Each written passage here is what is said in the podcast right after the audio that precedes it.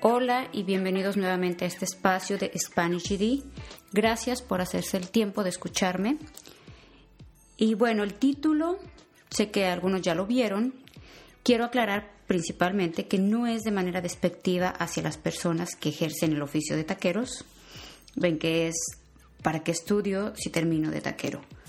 ¿Por qué escogí ese tema? Creo que es importante plantearnos ahorita en la actualidad y de hecho recuerdo desde que yo iba a la escuela, muchos, eh, era tanto a lo mejor la demanda estudiantil que al momento de egresar no hay trabajo para todos o no todos tienen las mismas oportunidades laborales y terminamos ejerciendo o haciendo un oficio para el cual no estudiamos, para el cual no nos preparamos. Y no quiere decir que sea algo malo o contraproducente, por el contrario.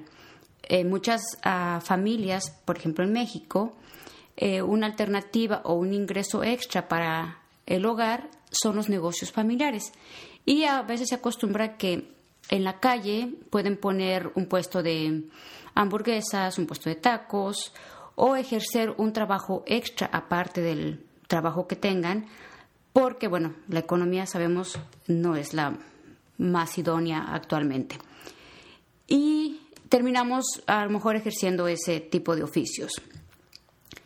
Muchos usan o ven eso como excusa, el decir, bueno, pues ¿para qué estudio?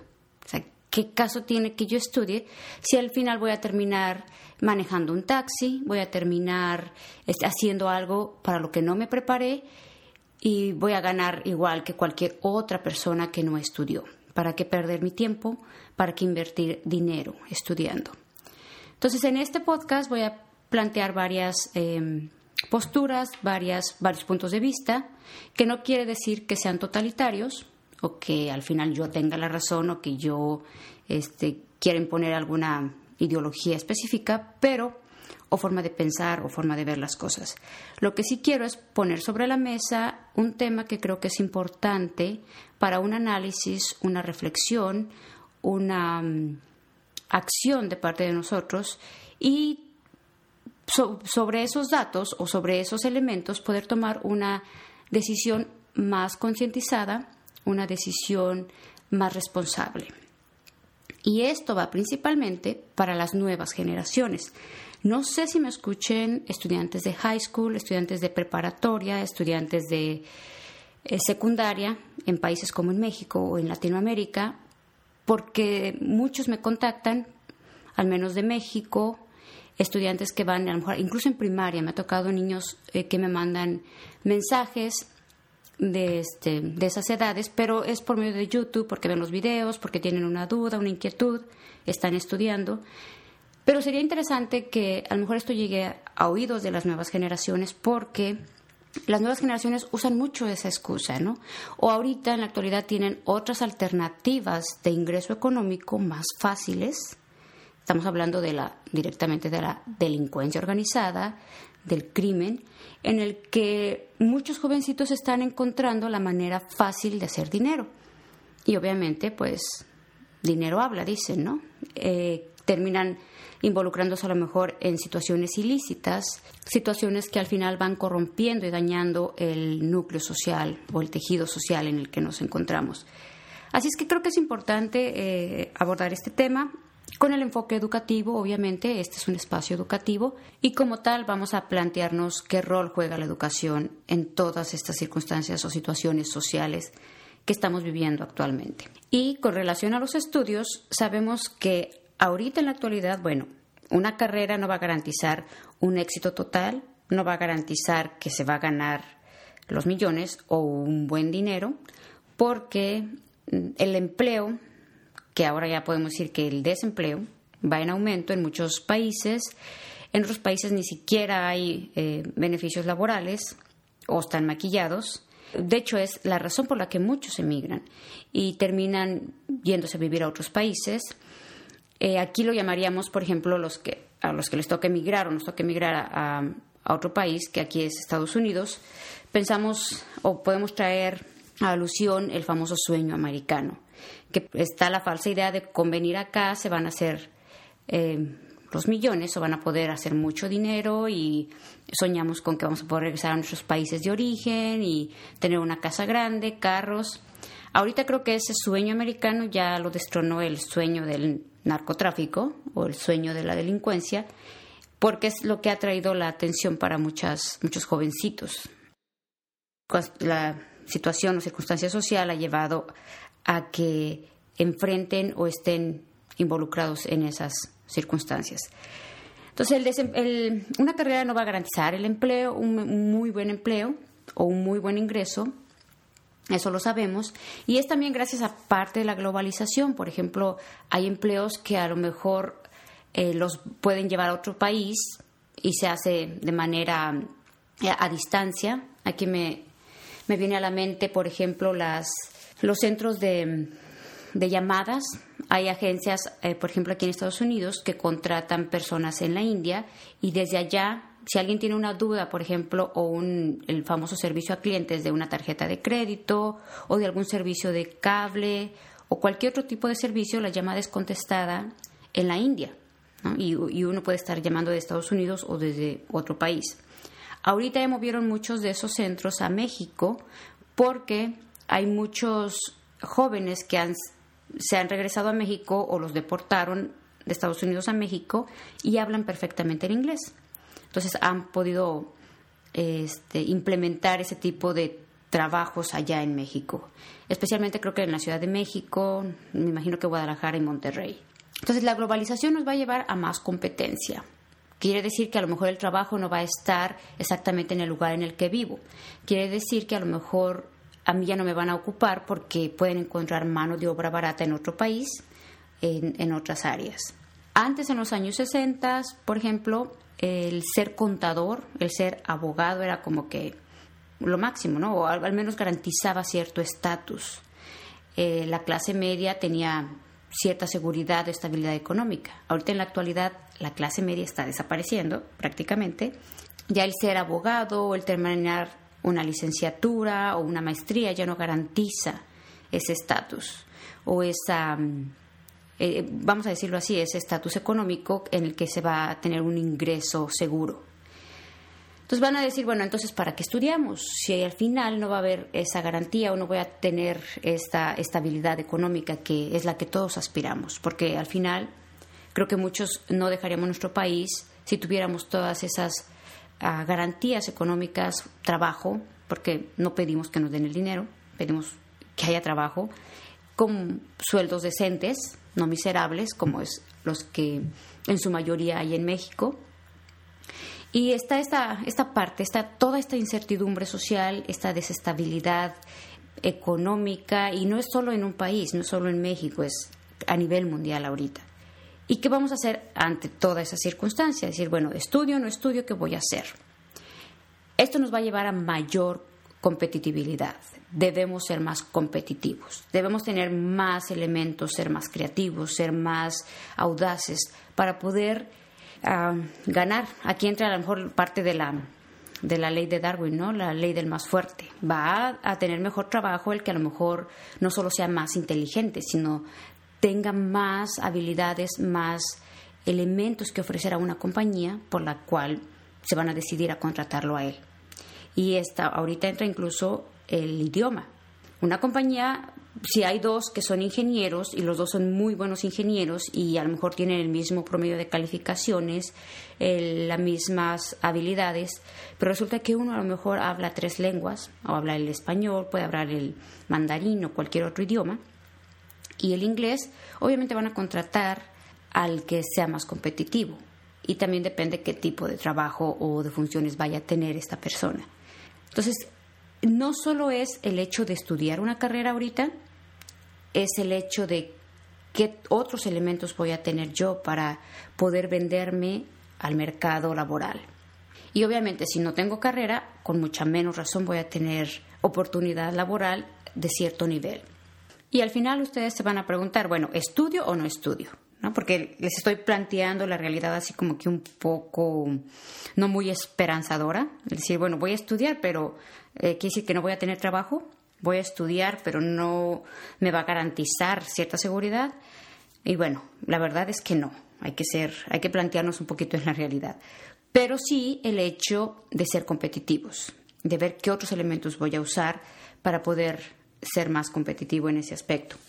Y aquí viene, ah, bueno, el aspecto de que ya el trabajo, o más bien una profesión, una carrera, ya no es un lujo, ya no debe ser ah, como un lujo, es prácticamente una necesidad, un elemento que me va a ayudar a la sobrevivencia, a sobrevivir.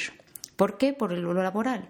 Y no estoy hablando nada más de una carrera profesional, de años y años de estudio. Estoy hablando de cosas tan básicas como es el GD, como es la preparatoria.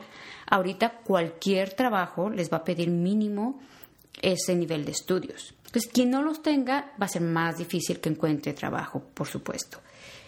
Y después viene el, el desánimo, el desaliento de los malos salarios. Bueno, eso es algo que no podemos cambiar completamente o a corto plazo, pero sí podemos cambiarlo a lo mejor a largo plazo si somos una sociedad más consciente, que nos involucremos más quizás en la vida política de nuestro país, que suena más desalentador al ver los tipos de políticos que tenemos, que son más corruptos y otros adjetivos que no puedo decir aquí, pero es esa continua lucha en la que debemos o actuar o no quejarnos.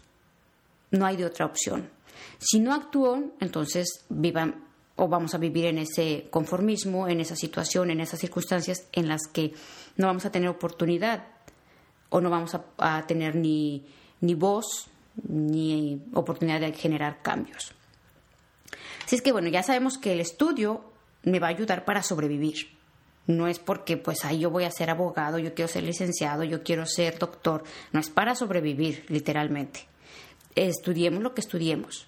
Puede ser una carrera técnica, a lo mejor pueden ser técnicos en computación o pueden ser auxiliares médicos, pueden ser enfermeras, pueden ser técnicos en aire acondicionado o cualquier carrera u oficio que ustedes decidan estudiar es hacerlo lo mejor posible y es hacerlo con la idea de que vamos a competir allá afuera, de que no va a estar todo en charola de plata. Y aquí viene la eh, otra, otra circunstancia en cuestión de los niveles académicos. Sí sabemos que a lo mejor o tenemos la idea de que los doctores ganan mucho, ¿no? Y eso nada más es acá en Estados Unidos, pero es porque los seguros ah, médicos o todas las demandas que hacen al final son muchas y debe ir el sueldo, bueno, entre otras muchas circunstancias, pero debe ir el sueldo acorde a, a la situación social. Acá, por ejemplo, en Estados Unidos los servicios médicos son sumamente caros, están más allá de lo inalcanzable, cuando a lo mejor en otros países ser médico es también ir sobreviviendo día a día, porque no garantiza un super salario, no garantiza un super sueldo. Y aquí en cuestión de empleo entra la otra parte escabrosa que tenemos en nuestra sociedad, y es el padrinismo. Y aquí hablo un poquito más por mi experiencia en México. Bueno, soy mexicana, no, no puedo hablar de otros países, pero como se ven las cosas, igualito corrupción y circunstancias sociales como que van de la mano en muchos países. Así es que van a sentir que les estoy hablando de su país si, si ustedes son originarios de otro país.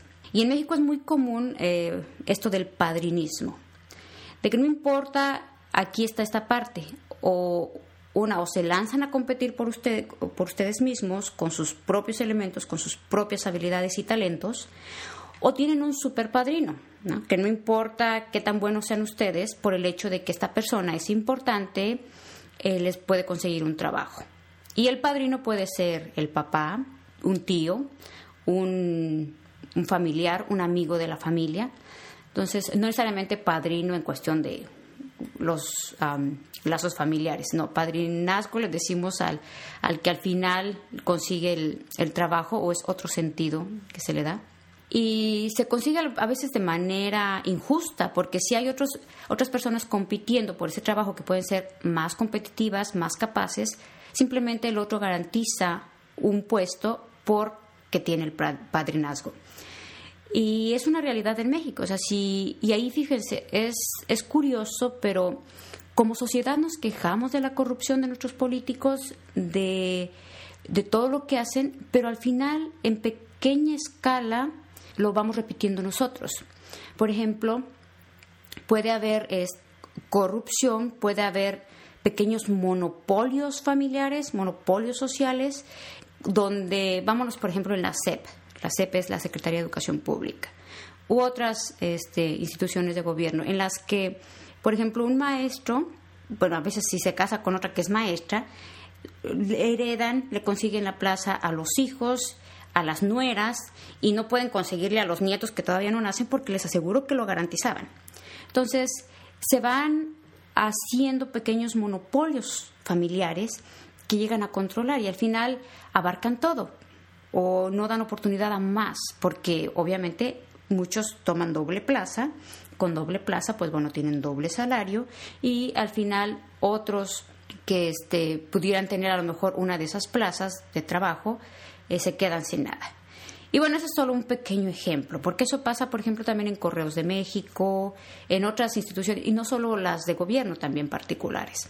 Así es que sí, está dura la lucha, sí, sí está dura la lucha, sobre todo para los que no tenemos ningún familiar famoso, político, influyente, está más difícil, sí está más difícil. Pero no quiere decir que sea imposible. Esa es una circunstancia social que enfrentamos en México. Y bueno, quitando esta parte, quitando todos, todos estos obstáculos, viene la otra de, al final, qué estudiar, qué nivel académico si me va, tengo que estudiar a lo mejor hasta un doctorado para poder tener éxito, tengo que estudiar una licenciatura para tener éxito, ¿qué puedo estudiar? Y en este aspecto, creo que lo más importante es que vean qué les apasiona, qué les gusta, qué disfrutan, con qué actividad se sienten plenos, que ustedes sientan que, que no es trabajo, simplemente lo están disfrutando. Y en base a eso escoger qué carrera estudiar o qué oficio, ojo aquí, porque no necesariamente tienen que ir a la universidad y agarrar un título universitario, sino a lo mejor pueden estudiar o, capacitarse con un oficio. Y aquí entran los intereses individuales y las habilidades individuales que tenga cada uno de ustedes. Y debe ser algo que realmente les apasione, porque desafortunadamente sí hay muchas personas que eh, su trabajo no lo disfrutan, porque bueno, es un trabajo que al final es la única opción que tienen para poder llevar un ingreso a la casa, pero hay muchos otros que si pueden combinar lo que hacen con eh, su pasión o con lo que disfrutan, creo que esas personas son muy afortunadas porque lo van a hacer precisamente con más pasión, con más entusiasmo, con más interés. Y esto puede complicarse un poco porque al momento de elegir una carrera, muchos van a decir, bueno, ¿cuáles carreras son mejores pagadas? Y ahorita, bueno, a reserva de lo que pasó con el bajón del precio del petróleo, entre las mejores pagadas estaban todas las relacionadas con ingenierías de bioquímica o ingeniería del petróleo, todas las relacionadas con ese hidrocarburo. Pero ahora que bajó el precio casi el 50%, eh, no sé qué vaya a pasar con, esas, en, esas circunstancias. Sin embargo, aunque esas, por ejemplo, fueran de las mejores pagadas, yo en personal no estudiaría un tipo de ingeniería de ese tipo o en esas áreas, porque ni tengo cabeza para eso y ni tampoco me gusta.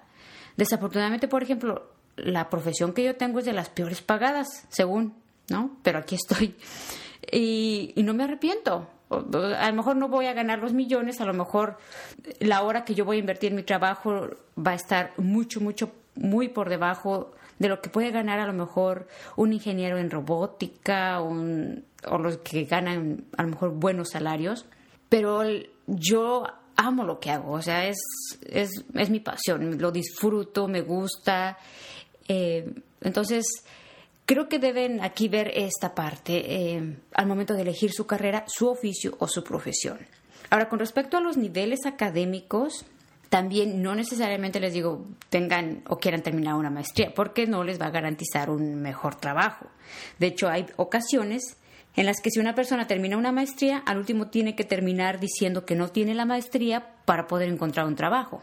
Y bueno, a ver, con respecto a la maestría, eh, los niveles académicos es, en el caso de México, que casi se ajusta en otros, es primaria, que son seis años, secundaria, tres años, preparatoria, tres años, que aquí en la preparatoria entran las carreras técnicas, bachilleratos, eh, que son los CEBETIS, los CETIS, donde pueden hacer la, la preparatoria y salir como técnicos en alguna ah, especialidad que puede ser de mecánica, puede ser de electricista, puede ser de computación, etcétera.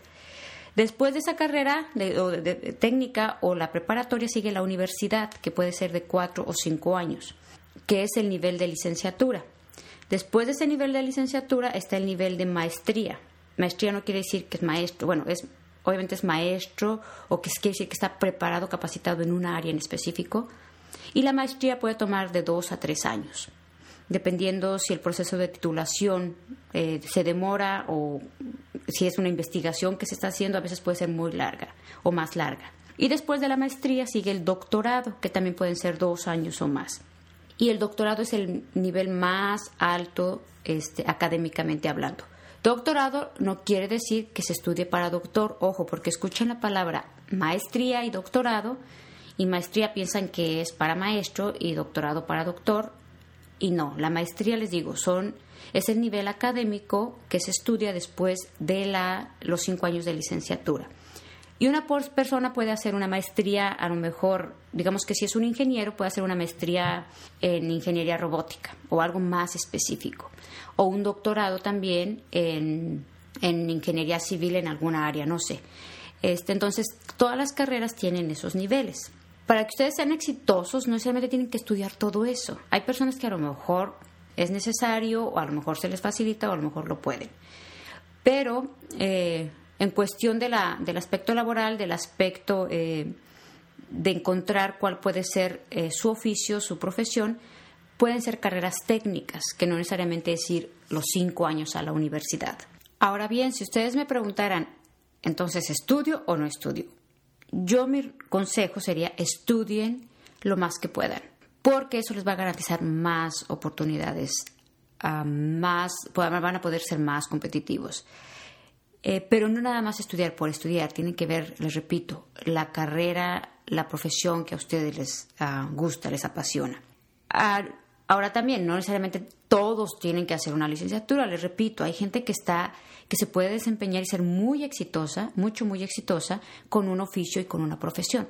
Ahora, eh, si van a estudiar, sobre todo los que viven en México o en otros países de Latinoamérica, si lo van a hacer, sé que es sumamente difícil, sobre todo por la situación económica y laboral que, están eh, viviendo o por la que atraviesan estos países. Pero traten de estudiar una licenciatura y titularse. Porque, por ejemplo, hay muchos que terminan su carrera en su país de origen, emigran a Estados Unidos y resulta que acá dicen, bueno, no les es válida la carrera. Y no quiere decir que no sea válida la carrera. Al final, lo que hacen es que esos créditos o las clases que tomaron las revalidan y terminan viendo este, que tienen que tomar muchas más materias o muchas más clases para poder alcanzar el nivel o el grado. Y no porque el, eso que estudiaron en su país no sea válido sino porque tiene que, como no están titulados, tienen que compaginar o hacer que el equivalente de las materias de la carrera que está acá.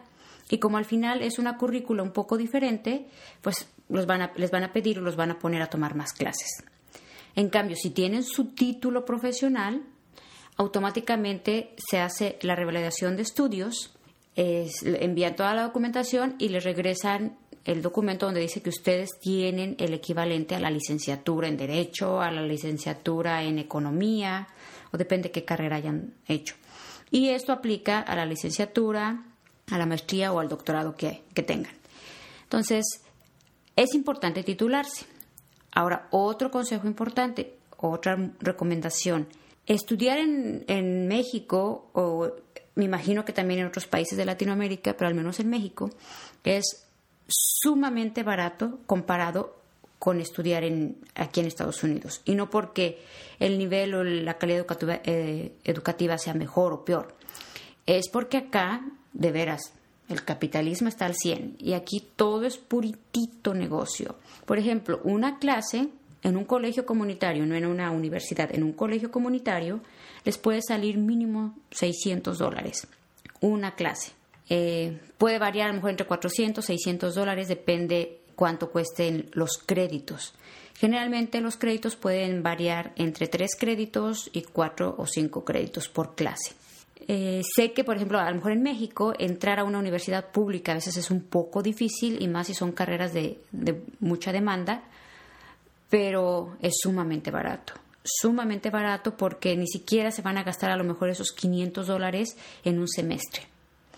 O a lo mejor se van a gastar esos 500 dólares en todo el semestre, pero va a incluir a lo mejor parte del el transporte, los libros, que allá ni siquiera comprábamos libros, teníamos que hacer copias. La colegiatura, ahorita no sé cómo estén en otras escuelas, pero por ejemplo, cuando yo estudié, era creo como mil pesos, mil, mil doscientos el semestre. O sea, estamos hablando de seis meses de estudio. Y ahí incluían todas las materias. Eh, acá es sumamente caro. Es, es eh, para los que a lo mejor inmigramos de México y estamos acostumbrados a los costos de allá, o que a lo mejor igual íbamos viviendo el día a día, ver estos precios es, para mí es descabellado. O sea, es inconcebible, es mucho para mí.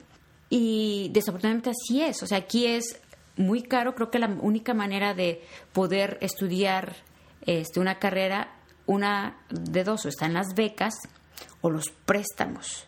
Pero la mayoría de los estudiantes egresados salen con unas deudas espantosas que tienen al final trabajar no sé cuántos años para pagarlas. Así es que creo que esa es una gran ventaja para la gente que está viviendo en México o que vive en otros países porque es un poco más accesible en cuestión de costos, pero comparado con la carencia de oportunidades laborales y el desempleo y todo eso, a lo mejor, bueno, es mucho más difícil o se duplica el esfuerzo que ustedes deben poner para terminar una carrera. Pero créanme, si tienen la oportunidad de terminarla, háganlo. Porque esa carrera al final les puede abrir puertas en un futuro, no saben. O sea, nadie sabe qué puede pasar en un futuro y les puede beneficiar. Ahora digamos que pues ni siquiera pueden encontrar un trabajo con la carrera que estudiaron, yo diría que más vale un taxista educado, culto, con buenos conocimientos, a lo mejor a un taxista con un nivel de mediocridad, disculpen, o sea, a lo mejor la palabra se escucha fuerte, ¿verdad? Pero eh, es mejor porque estamos hablando de que podemos crear ciudadanos más críticos, más propositivos, más creativos. Y esto les digo, si nos ponemos en el papel del bueno y del malo, vamos a decir que nosotros somos los buenos, ¿verdad? Bueno, no voy a decir que somos los malos. Pero aquí me viene a la mente, por ejemplo, todas las personas que se involucran en la delincuencia organizada o todas las personas que están incluso en el terrorismo.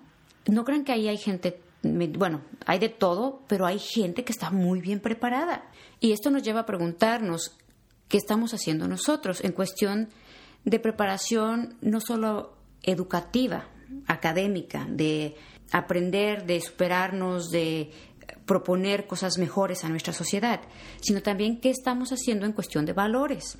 Porque sé que la educación puede ser o es, de hecho, un punto importante para eh, salir de muchas crisis sociales, salir de muchos este, embrollos sociales en los que se encuentra la sociedad, pero la educación sin valores se derrumba, se viene abajo. Y aquí entra, no me refiero a valores eh, religiosos, aquí entra la ética, eh, que estudia la moral y que estudia los valores. Y, valores es, entra todo lo de respeto, el conducirnos con ética, con principios, el buscar el bien común como sociedad y no el beneficio o la ventaja propia a costa de todo el daño que podemos hacer a otros. Y todo esto tiene que ir junto, tiene que ir eh, caminando de la mano. Así es que la educación, por supuesto, es importante y yo los invito, les los motivo, les los exhorto a que estudien, a que se preparen, a que sean eh, críticos, que cuestionen, que propongan, que sean ciudadanos activos y más bien seamos, ¿no? Aquí me debo incluir. Ah, para que podamos ser ah, o generar cambios en nuestra sociedad que tanto se necesitan. Afortunadamente tenemos estos medios. Díganme si no están fascinados con la posibilidad de enterarnos, de poder darnos cuenta de lo que está pasando con nuestros líderes políticos, con que bueno, creo que no merecen la palabra líderes, pero bueno, con los que están en el poder, que podemos darnos cuenta también que tenemos a nuestro alcance tantas oportunidades educativas de aprender. haciendo uso de las redes sociales, haciendo uso del Internet, haciendo uso de la tecnología que está a nuestro alcance. Ahora, ¿qué uso le estamos dando a eso? Ya se los dejo a cada quien. Y se los dejo a cada quien porque al final les comentaba en una de las clases, les digo, les aseguro que si ahorita les pregunto cuál es el principal chisme de farándula que está de moda o cuál canción está de moda, están al tanto de todo eso. Pero qué tanto estamos involucrados en nuestra realidad social, en nuestra situación social. Y lo dejamos siempre como que, bueno, pues alguien lo tiene que solucionar, ¿no? Porque pues no vamos a, estar así toda la vida o no vamos a vivir bajo estas circunstancias pero todos estamos atenidos a los demás, al otro, al gobierno, a la sociedad, y al final no hacemos nada. Pero bueno, este podcast era esa intención de poner todas estas inquietudes sobre la mesa y el decir, bueno, ¿vale la pena que yo estudie si voy a terminar de taxista? Sí, sí vale la pena, yo diría.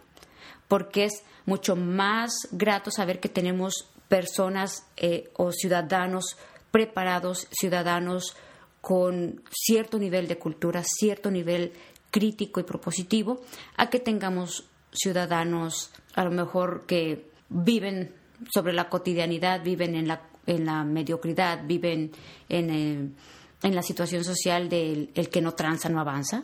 ¿No? Ese es un dicho popular de México. Bueno, no sé si sea de México, pero es parte del, la cultura coloquial, ¿no? El que no tranza no avanza. Eh, otras tantas circunstancias o ciudadanos que se van formando y al final es parte de ciertas situaciones, pero no quiere decir que eso nos caracterice como seres humanos. Así es que ustedes tienen la libertad de decidir, de elegir y de actuar. Y sí, prepárense, estudien, lean. Y si no es una carrera universitaria necesariamente, prepárense bien en su oficio, prepárense bien en la elección eh, laboral que ustedes elijan y hagan uso de todo lo que tenemos a nuestro alcance para aprender, para superarse, para hacer algo y generar un cambio social. Bueno, es todo. Ya terminé. Eh, espero esto que, que comento, les digo, no es totalitario, no es de que yo tenga la razón, pero sí se los dejo sobre la mesa, se los dejo para un tipo de reflexión, análisis, que nos lleve a cuestionarnos, a lo mejor hacer una introspección y decir qué estamos haciendo, hasta dónde quiero llegar, cómo me quiero preparar, qué quiero hacer. Eh, lo dejo hasta aquí, eh, siguen temas pendientes, lo sé, lo sé, lo tengo en la lista. Eh, no les digo que el próximo viene para la semana que entra, pero voy a hacer todo lo posible porque a más tardar en dos semanas esté listo el siguiente podcast. Y bueno, lo de siempre, el comercial de siempre. Síganos en nuestras redes sociales, váyanse directamente a nuestra página de SpanishGD365.com y ahí están los enlaces para las redes sociales. Me despido, soy Luz Garfias, estoy a sus órdenes. Recuerden que me pueden contactar por cualquiera de esas redes sociales y hasta la próxima.